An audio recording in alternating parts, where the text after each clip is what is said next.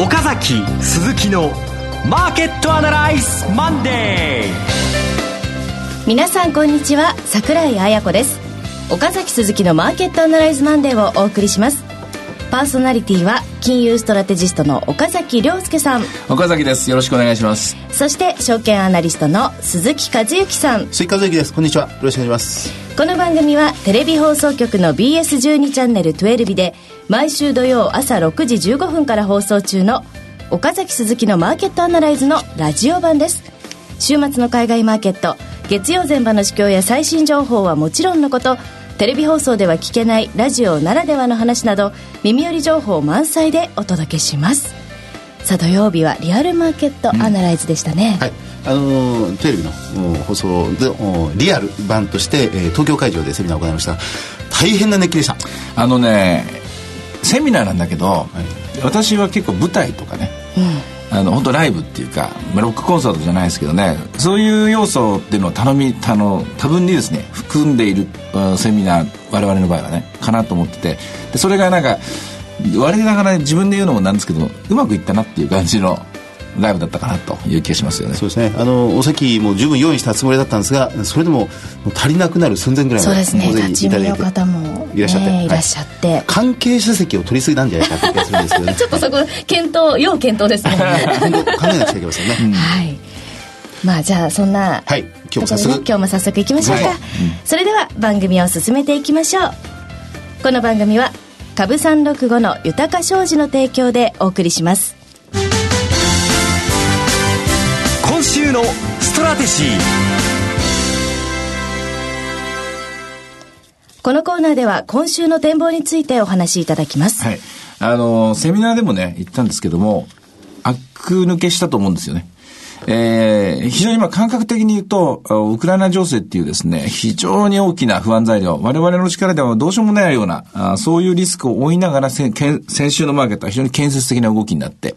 で、1万5000円台回復です。で、今日、東京市場の方はですね、若干利食い売りに押されてますけども、これは致し方ないところで、なぜならば1万5000円台回復、目線がまだ慣れてないですよ。この間まで1万4000円台はね、えー、うごめいていましたから。で、雇用統計が終了して、そして今日ワスト日銀の金融政策決定会合の行方を見守る。特にですね、大きな変化が雇用統計であったわけではなくて、極めて普通の内容だった。普通の内容でありながら、世界の株式市場にようやくですね、歩調合わせて日経平均株価も1万5000台回復。ボトムアウトしたと思いますね。今週はおしめ買い、えー、戻りをどこまで行くか試しに行く。で、特にスペシャルコーテーションがあります。場合によってはですね、大きく跳ねる可能性があるという展開じゃないかと思いますね。あのー、先週一週間というのは、また、これまた、本当に難しい一週間だったと思いますね。すねうん、まあ、終わってみれば、この、5日間の立ち会い日数のうちの4勝1敗、まあ、月曜日マイナスで、それ以外の火、水、木、金、全部プラスという状況ですが、うん、それは終わってみたからそういうふうに、まあ、良かったということが言えるだけであって、うん、その日々の動きというのは極めて神経質な、まあ、ロシア、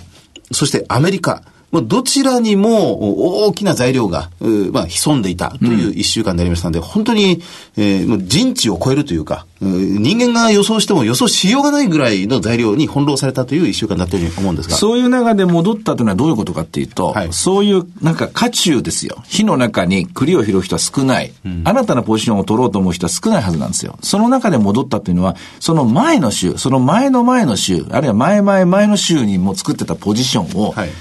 手締まっておこうっていう動きがやっぱり中心なわけですよ、そういう時というのは。で、ここで戻ったっていうのは、やはり売り越しがすごく強かったということ、はい、売り浴びせが多かったということ。で、えそれも統計でよく見ると、1月は確かに大きな、あ1兆何千億かの売り物が外国人が出たけども、2月に関しては実はそれほど大きな売り物ではなかった。で、特に週を追うごとに、えー、まあ、週間売買動向で見たら逆に買いが多くなってきたと。で、この数字を見て、あどうやら、あ本物の売りではなかった。本物っていうかトレンドを持った、加速させていくような売り物ではなかったということがマーケット、ようやくま認識してきたと。その中でこの悪材料、一種のストレステストになって、雨降って地固まるじゃないですけども、戻り補調になって、そして今日1万、今週1万5千円スタート。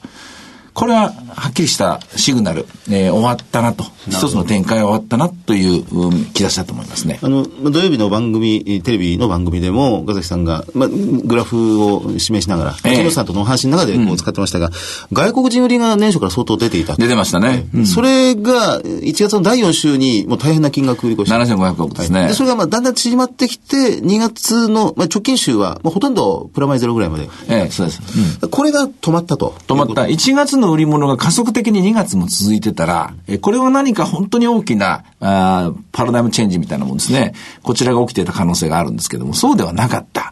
で、出所は欧州であることが分かったと。で、ETF や日経平均先物という指数系の売り物が多いことが分かった。これが最低の解消売りを誘発して日経平均株価を1万4000円まで押し下げた。あの、プロセスはメカニズムは分かりましたと。で、これがあと加速するかどうか、加速してこなった。ということは、おそらくこれは広いでのリバランスか何かであって、あるいはリバランスプラス仕掛け売りであって、うん、この大きな大口投資家の年金とかですね、えー、本当に長期的な中長期の投資家の日本株売り、日本を見捨てる、アベノミクスをノーという、そういう売り物ではなかったと判断できるんじゃないかと、というふうにお伝えしました。まあ、年初から7週間、8週間にわたってずっとぎくしゃく難聴の動きが、木曜日がね、はい、そうでしたね。うん、そうそう、木曜日ばっかりこう下げるということがありましたが、まあ、結局これは具体的なが悪材料を見越しての売りということではなかったということを結論付けても今いいと。ええ、あの、木曜日、水曜日木曜日なんですけどね、あの、集中してくるっていうのは、外国の人たちの個人投資家のですね、商いの日本株へのですね、売買執行がこのあたりに集中してくるんですよ。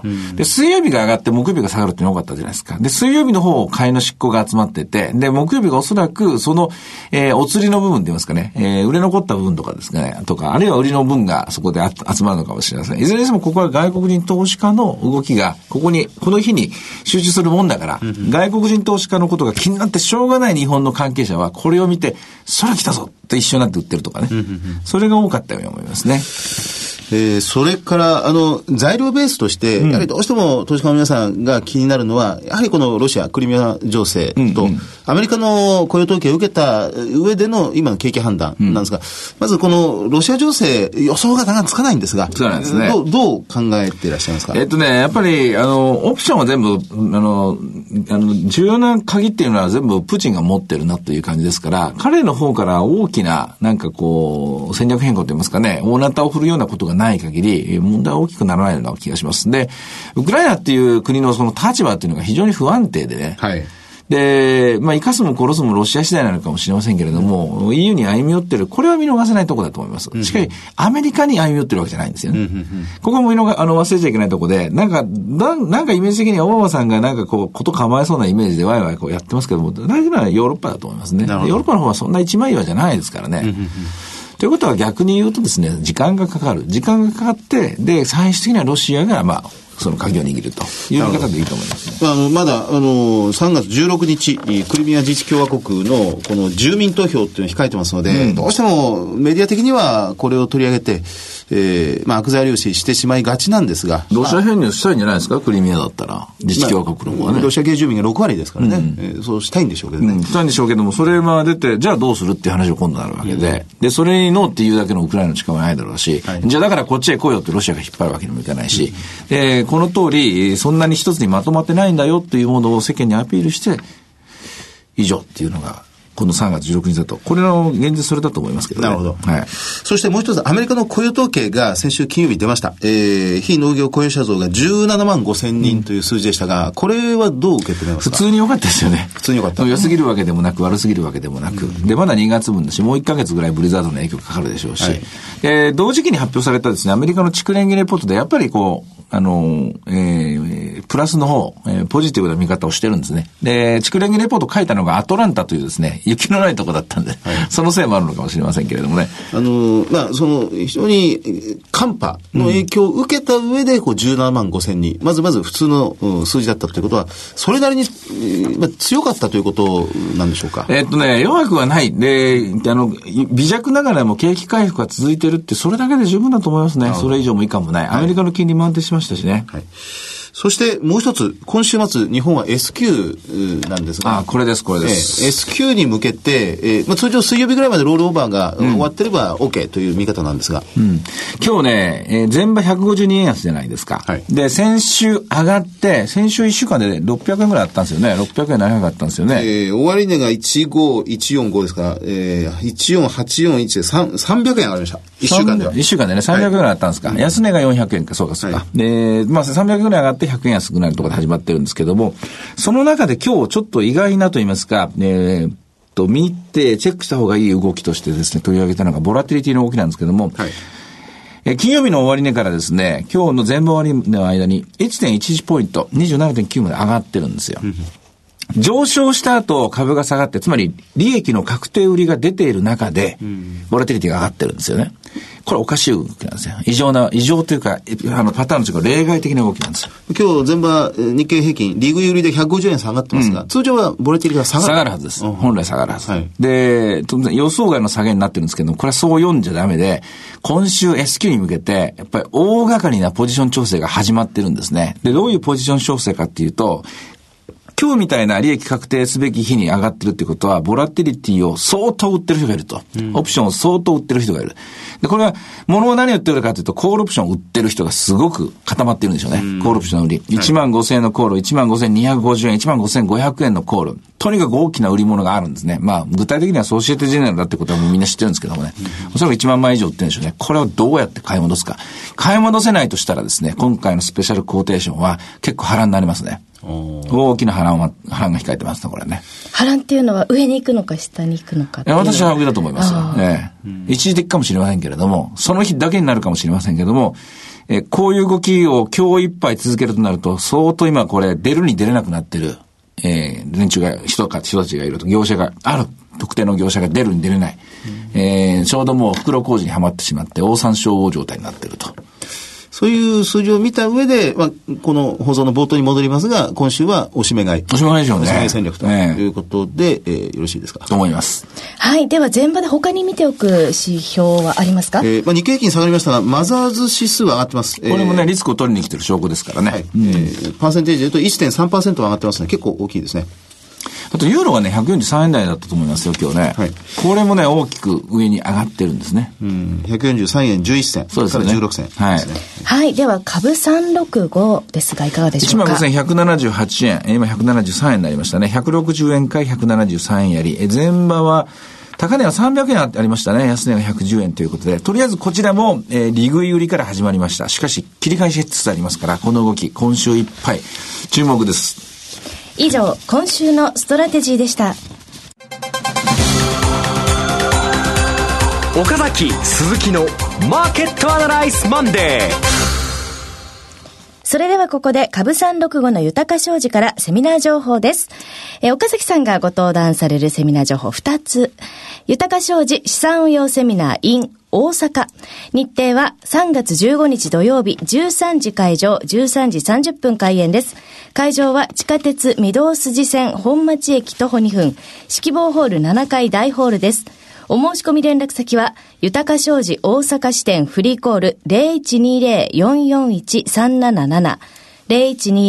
0120-441-377受付時間は同日祝日を除く9時から20時です。セミナータイトルは異次元の金融政策と株式市場ということですが、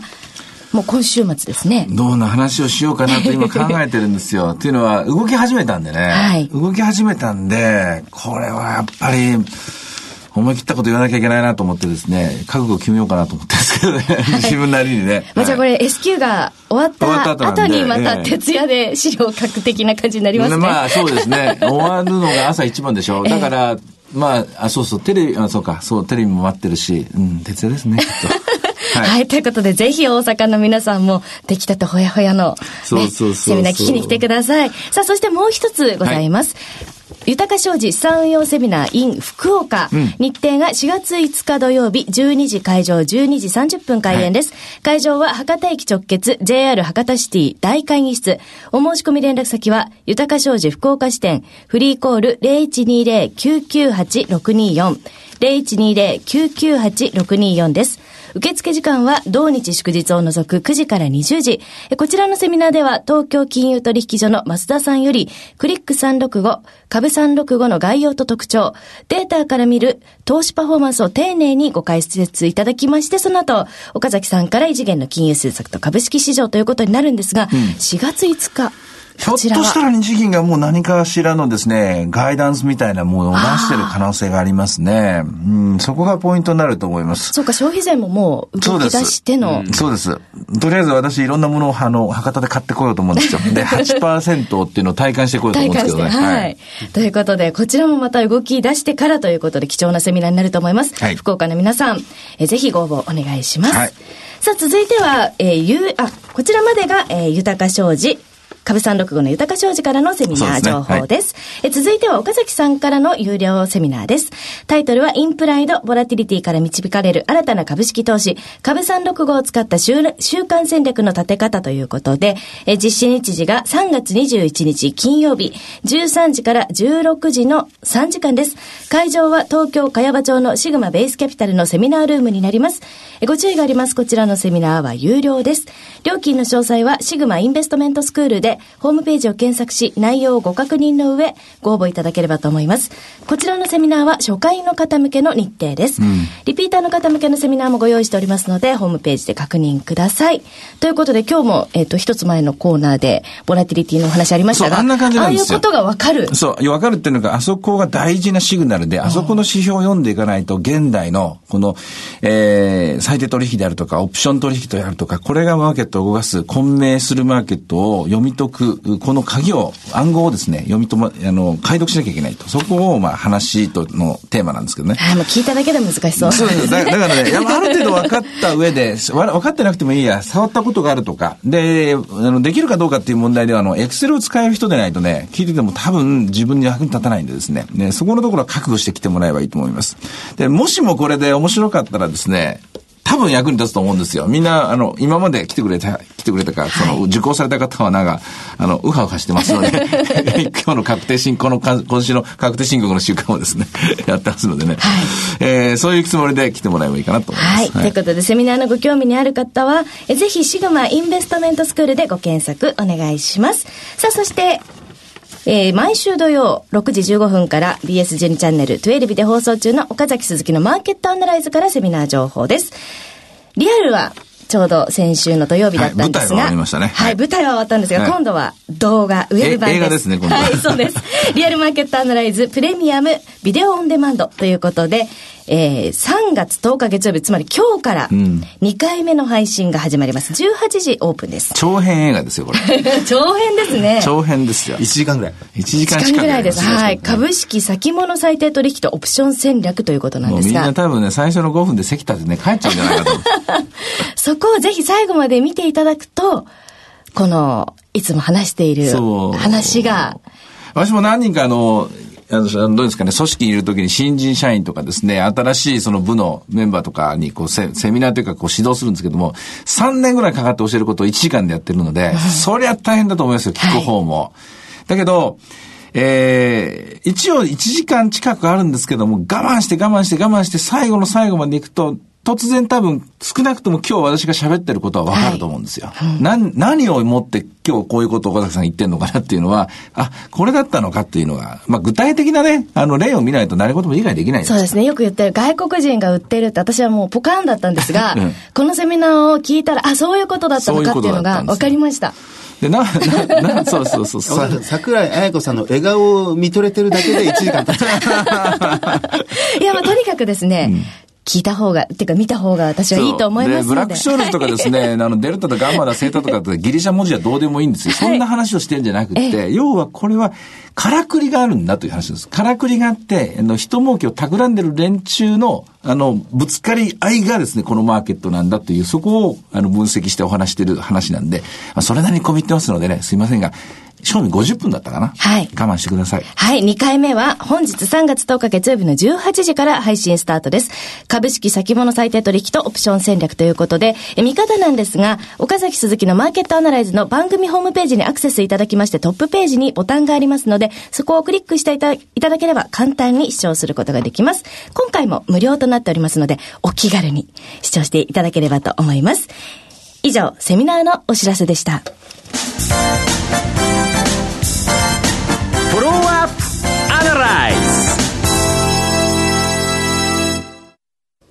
このコーナーでは先週放送の BS12 チャンネル12日、岡崎鈴木のマーケットアナライズについてお二人にレビューしてもらいます。あの、大和証券の木之内さんに今年初めてお越しいただいて、うん、えー、まあ、当面の相場の見方、うん、見通しというものを教えてもらいました。トヨタの88年から89年にかけての値動きっていうのが、今回の値動きと売り二つだってのは、あそこはびっくりしましたよね。うんまあ、ちょうど第1回目の消費税の引き上げ、うん、というところに、トヨタの株価がちょうど差し掛かっている時、やはり同じように相当長い期間の横ばい状態がついた。えー、まさに今回そうでしたね。動かないっていう。上にも下にも向かない。下がらないんですが、上がりもしないという状況なんですが、まさにそれが消費税を織り込む上で、えーまあ、こういう状況をもうもう経験しなくちゃいけないということなんでしょうね。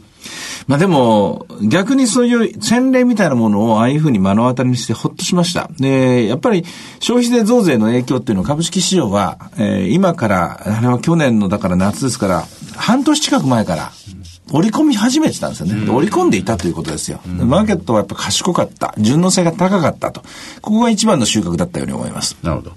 えー、ですから、まあ、これから出てくる消費税の影響っていうのは、まあ、相当消化されてるっていうことになるんですか、ね、ほとんど消化されてるんじゃないですか。まあ、あとはもう個人のリアクションでお釣りがどうしたとかですね。あとはね、あの、メニューコストですね。値段をどうするんだって、ここにかかってくると思いますね。そして、まあ、木内さんの話は、ニューヨークダウが、あるいは SP500 が史上最高値を抜いてるんだから、うん、日本株はほっといても、それになぞらえれば16,300円ぐらいまではいく。っていうのが、木下さんの見立てでしたね。うん、そうですね。あと、まあ、そのイエレン効果ですね。はい、それに対して日銀効果を出す、出せるかと、黒田効果を出せるかどうか。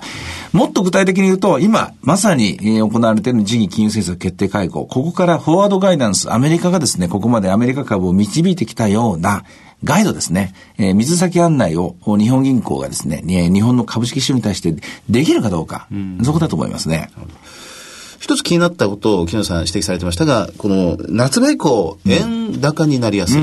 いう指摘もありました。はい。あの、それは、えー、買い疲れてますかね、えー、先にまあ前倒しで、えー、買った、その買ったものの中には輸入品も多い。輸入品も多いために先に貿易の赤字が出てしまった。で、逆に、えー、買い控えになって輸入品の買い物が控えられて、えー、4月、5月、6月と輸入が減って、逆に輸出ドライバーがかかって、そして貿易黒字になるんじゃないかと。この発想なんですけども、